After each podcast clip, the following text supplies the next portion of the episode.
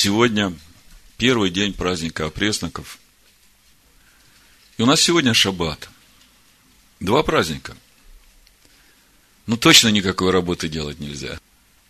Даже Тору не учат сегодня. Только радуются и славят Всевышнего. Но все-таки я думаю, что мы можем немножко поговорить о Песах. Когда еще будет такая возможность коснуться некоторых аспектов, которые очень важны сегодня для каждого из нас? Вообще вы знаете, что Песах, устав праздника Песах, один из немногих уставов праздников, который несет в себе три, а если выпадает на шаббат, даже четыре кареты. Знаете, что такое карет? Да? Отсечение души от вечной жизни. Так вот, назову эти карет. Первый карет – тот, кто не приносит пасхального агнца в назначенное время. Второй карет – тот, кто вкушает квасное в эти дни опресноков, которые Всевышний определил, что в эти дни ничего квасного во всех наших пределах не должно быть. И вы понимаете, что речь идет не только о хлебе дрожжевом, или макаронах, или геркулесовой каше парсла, которая уже быстрого приготовления. Речь идет о духовных вещах. Мы вчера говорили, что на праздник Песах уберите все с глаз. Прочитаю вам из Исаия 33 главы, просто сейчас в духе пришло. С 10 стиха прочитаю. Ну, прежде чем я прочитаю Исаю, я, наверное, закончу, чтобы потом не возвращаться. Второй карет квасное. И третий карет никто не обрезанный не может вкушать жертву Песах. И что это значит, мы говорили в контексте Нового Завета. Есть еще один карет. Это шаббат. За несоблюдение заповеди шаббат тоже карет. Слышал одну историю. Раф Игаль Полищук рассказывал, мне очень понравилось. Он разбирал недельную главу Бо и вспоминал там эту историю. Ну, в связи с заслугами родителей, про отцов. Это реальная история. Одна женщина – москвичка, еврейка, обратилась к Всевышнему, начала ходить на уроки, изучать Тору, познавать его заповеди. И она знала, что в субботу ну, нельзя ничего делать, и тем более что-то покупать. И вот, э, знаете, женщина, вот пришло ей огромное желание купить себе новые туфли. И так захотелось обновить свой гардероб и в этот шаббат пойти в новых туфлях, что она не могла удержаться и пошла в магазин купить себе туфли в Москве. Значит, там где-то рядом с ней был французский магазин обуви. И она подходит к этому магазину, смотрит на витрину, там выставлена обувь, и смотрит, большими буквами написано «Карет». Но оказывается, какая-то французская фирма так называется. Она быстренько развернулась и пошла обратно.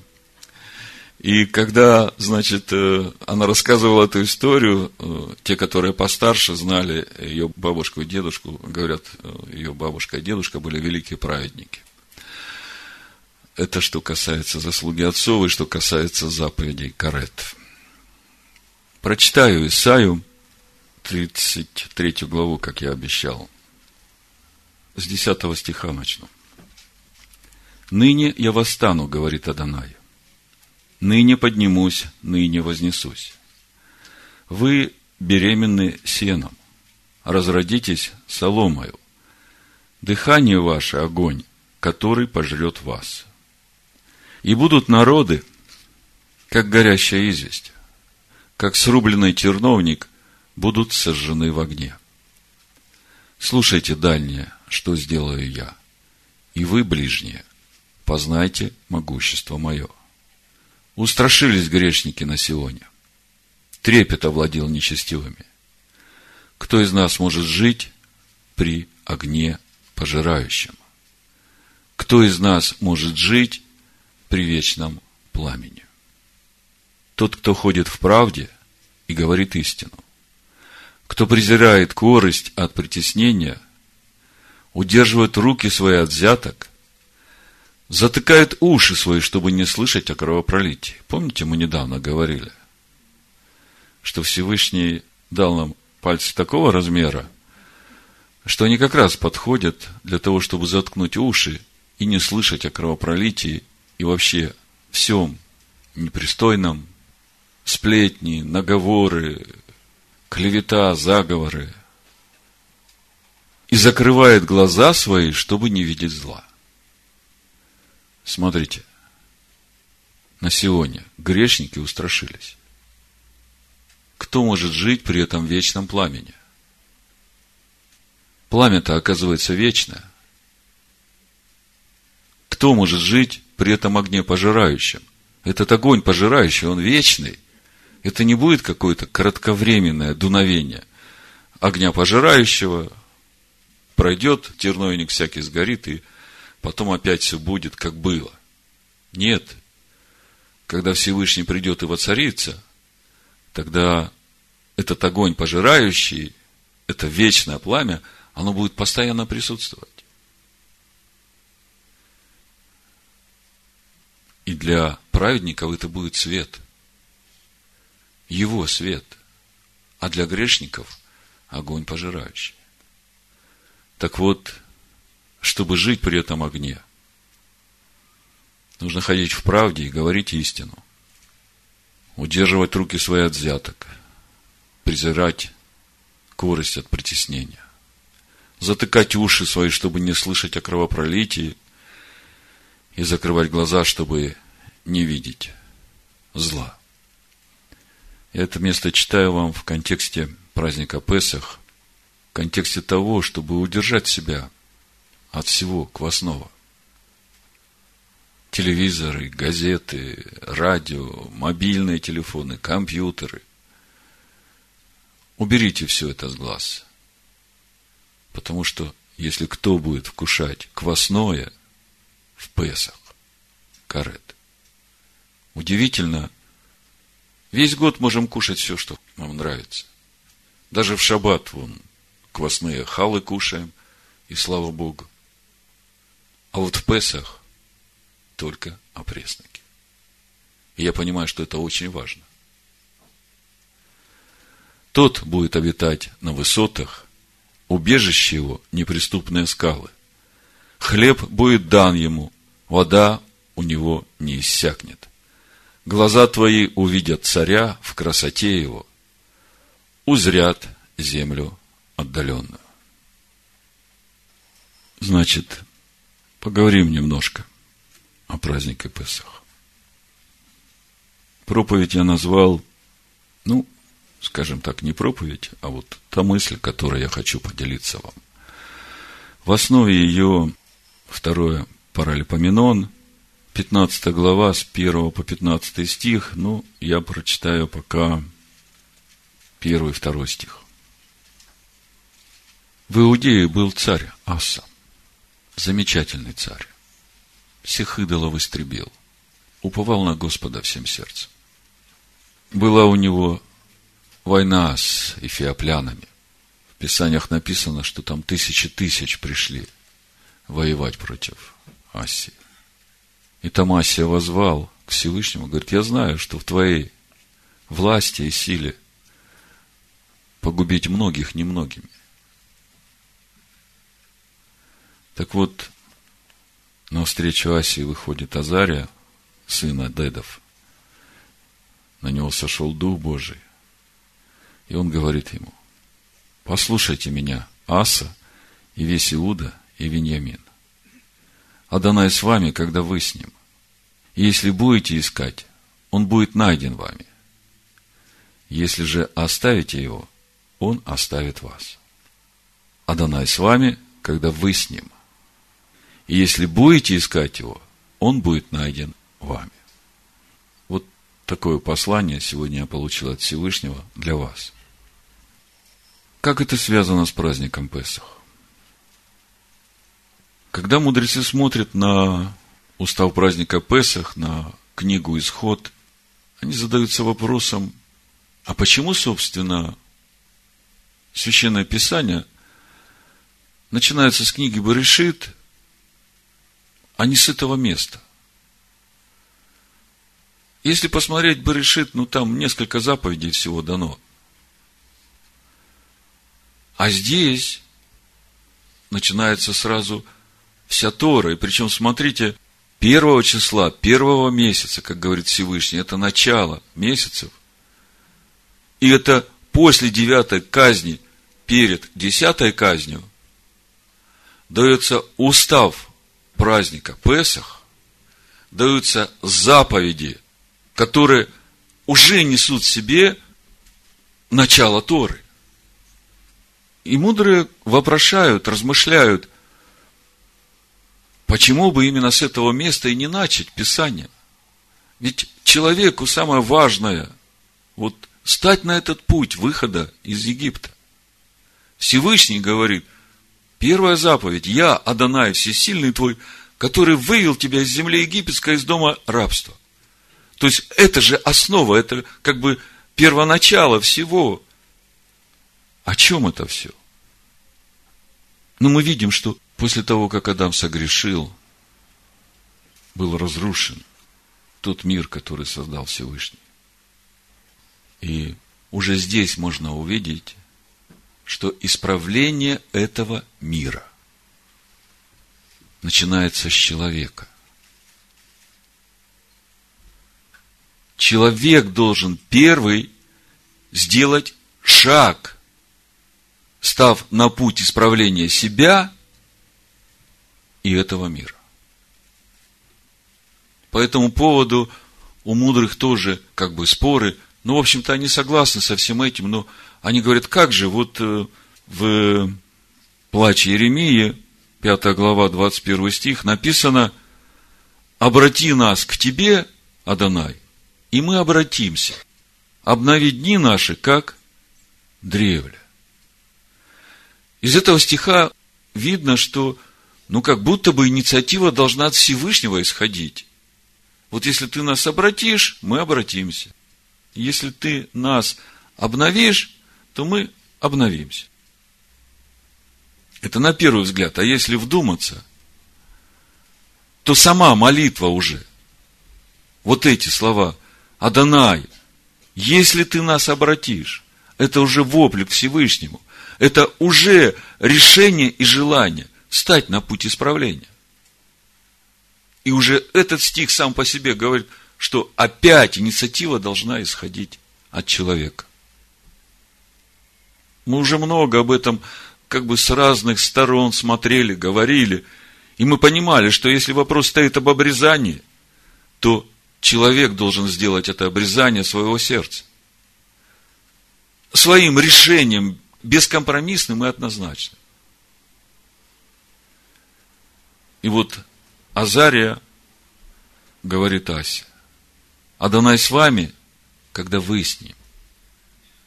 Если будете искать его, он будет найден вами. То же самое в Исаии, помните, первая глава, 16 стих и дальше. Всевышний говорит, омойтесь, очиститесь, удалите злые деяния ваши от очей моих, перестаньте делать зло, научитесь делать добро, ищите правду, спасайте угнетенного, защищайте сироту, вступайте за вдову, тогда придите и рассудим, говорит Адонай. Если будут грехи ваши, как багряна, как снег убелю. Если будут красны, как пурпур, как волну убелю. если захотите и послушаетесь, то будете вкушать благо земли. Если же отречетесь и будете упорствовать, то меч пожрет вас, ибо уста Аданая говорят. То есть мы видим опять первый шаг должен сделать человек. Если вы будете искать его, он будет найден вами. Если вы с ним, то он с вами будет. Другими словами, говоря о исходе из Египта, говоря о празднике Песах, говоря о тех решениях, которые мы приняли, которые стали свидетельством для Всевышнего, что мы хотим выходить из Египта. Потому что необрезанный не может вкушать Песах. А обрезание – это те наши решения, которые мы приняли, чтобы избавиться от этой тесноты, в которой мы сейчас находимся. Если мы приняли эти однозначные решения и сказали, все, отрезаю это, это умирает во мне. Я почитаю это мертвым, и больше никогда оно во мне не оживет. Вот если ты так принял решение, сказал, Всевышний тут же будет с тобой. Он поможет тебе, Он проведет тебя, Он поддержит тебя, и Он сделает все в лучшем виде. Но делать первый шаг должен человек. Через это придет исправление этого мира.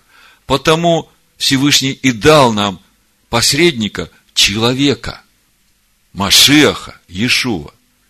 Не вторую личность божества, к которой я даже не знаю, как я могу себя приравнять, с какой стороны мне.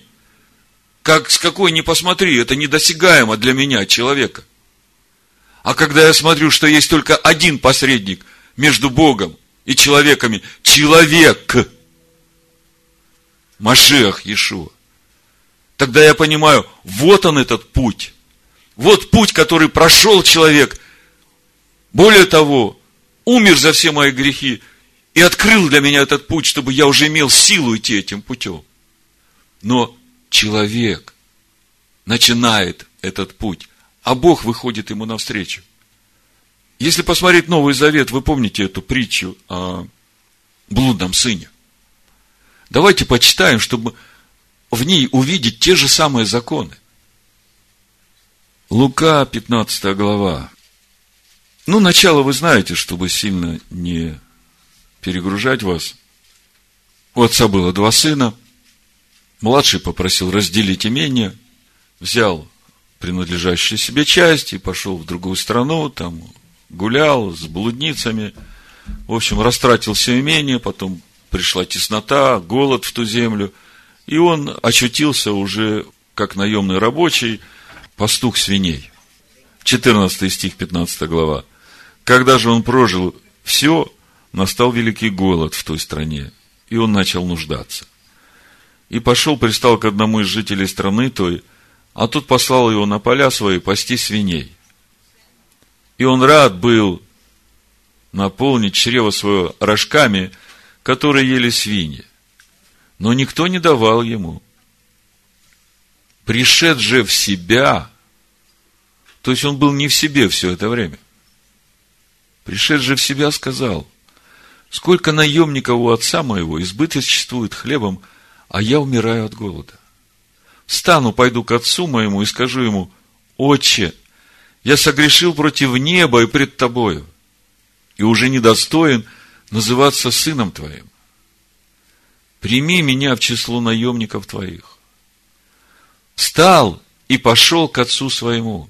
Мы сегодня говорим о том, что исправление нас самих начинается с нас самих, с наших решений. Тот, кто думает, что что-то начнется в моей жизни, в твоей жизни, в его жизни, извне, что кто-то вот так вот просто возьмет и все изменит, тот ошибается.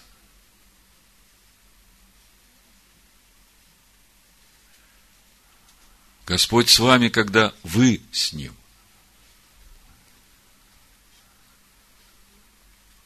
Смотрите, 20 стих. Встал и пошел к отцу своему.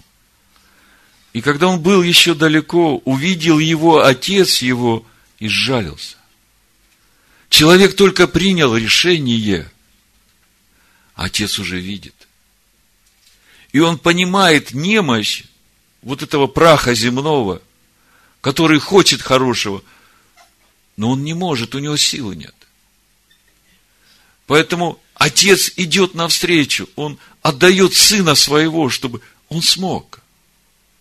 Он говорит, возьмите Агнца, принесите его жертву 14 первого месяца на заходе солнца и помажьте косяки дверей сердца своего, потому что у дверей грех лежит. И он лежит там с тех пор, как он вошел в этот мир и стал этой греховной плотью в человеке. И чтобы господствовать над ним, Всевышний все сделал, он пошел навстречу. Но человек должен сам, придя в себя, увидеть, как далеко он отпал от Всевышнего, и принять это решение возвратиться к Отцу. Когда вы принимаете решение возвращаться к Отцу, Отец, видя, умилосердивается над вами и бежит вам навстречу. И когда он был еще далеко, увидел его отец его и сжалился. И побежал, пал ему на шею и целовал его. Сын же сказал ему, отче, я согрешил против неба и пред тобою, и уже недостоин называться сыном твоим. А отец сказал рабам своим, принесите лучшую одежду и оденьте его, и дайте перстень на руку его и обувь на ноги, и приведите откормленного теленка и закалите, станем есть и веселиться, ибо этот сын мой был мертв, я жил. Когда ты принимаешь решение обрезать свое сердце – от той тесноты, которая угошает присутствие Бога в тебе, которая делает тебя мертвым, ты оживаешь.